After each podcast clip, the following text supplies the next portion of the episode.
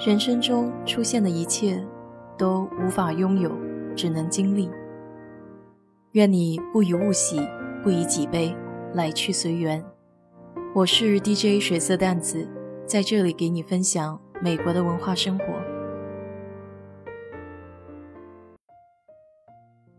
昨天有听友评价《幸运饼》那期节目，说是没有想到美国人也会这么迷信。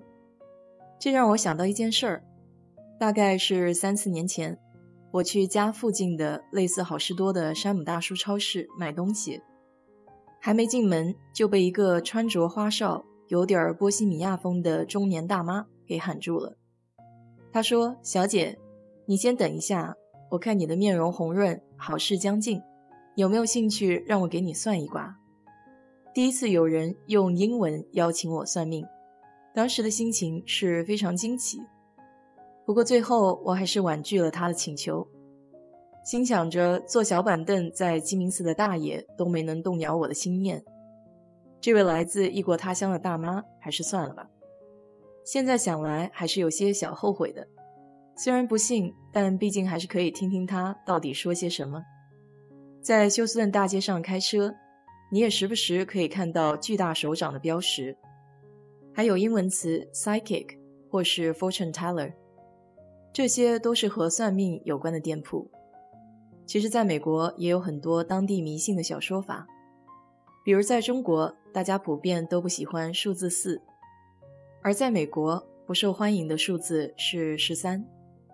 有些时候，高层大楼里甚至会没有十三层。要是十三号正好赶上是星期五，那就更是不吉利了。事实上，对于星期五又是十三号的恐惧，是两个恐惧相加而成的。首先是对十三这个数字的恐惧，再就是对星期五的恐惧。关于这个恐惧的由来，有好些个说法。据说犹太教以星期五日落到星期六日落为休息日，称为安息日。按照迷信的说法，每到这天，十二个巫婆都要举行狂欢夜会。第十三个魔鬼是在夜会高潮的时候出现的撒旦。另一种说法是来自圣经的解释者，他们认定亚当和夏娃就是在这个日子偷尝了禁果，并且亚当和夏娃的儿子该隐也是在黑色星期五杀死了他的弟弟亚伯。另外，十三对于基督徒来说是一个非常重要的数字，因为它正好是耶稣基督。与门徒进行最后晚餐时总出席人数，耶稣基督一共有十二个门徒，加上他自己，正好是十三这个数字。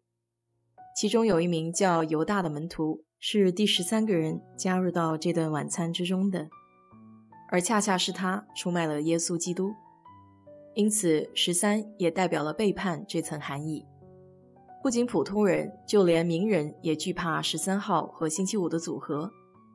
美国前总统罗斯福每个月的十三号都不出行，这就好像我们中国人黄历上写的一样，今日不宜出行。第二个迷信的小说法是，出海钓鱼坐船的时候不能带香蕉。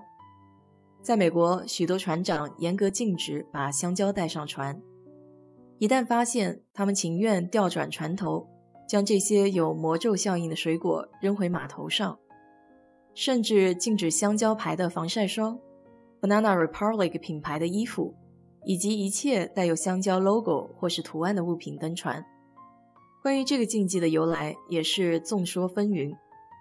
一种说法是，携带香蕉的渔船将空手而归。这个理论可以追溯到17世纪的加勒比贸易。当时的木质帆船必须全速前进，才能在香蕉腐烂之前运达目的地。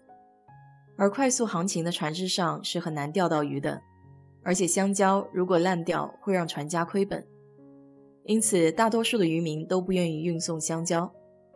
另一个说法就是香蕉会引起沉船事故。传说许多船只从未到达目的地，那些失踪的船只都载满了香蕉。这种理论在许多船只失踪后被传得沸沸扬扬。